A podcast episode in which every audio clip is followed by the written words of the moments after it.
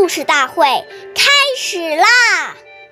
每晚十点，关注《中华少儿故事大会》，一起成为更好的讲述人。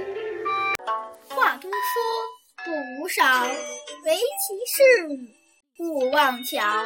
岁月易流逝，故事永流传。大家好，我是中华少儿故事大会讲述人王一晨。今天给大家讲的故事是《妙语救人》第四十三集。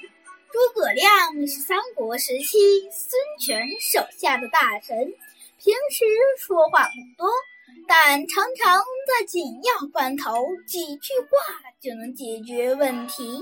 有一次，校尉阴谋被孙权误解，要被杀头。众人都向孙权求情，只有诸葛亮一言不发。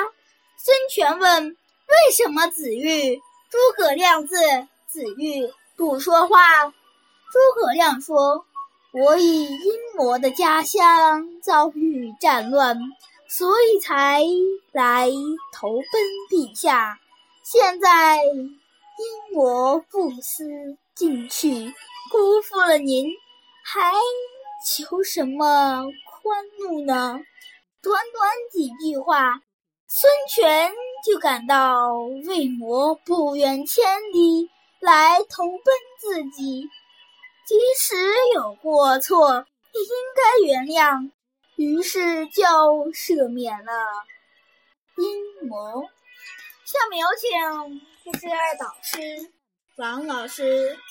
为我们继续段小故事，掌声有请。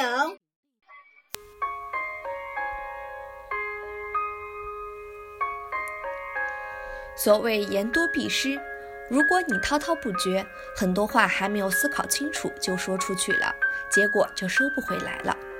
谚语：是非只为多开口，烦恼皆因强出头。人与人接触会有是非产生，就是因为话多。所以处事要少言慎行，在讲话之前，我们首先要想一想，讲这句话自己能不能够做到，能不能对这个话负责。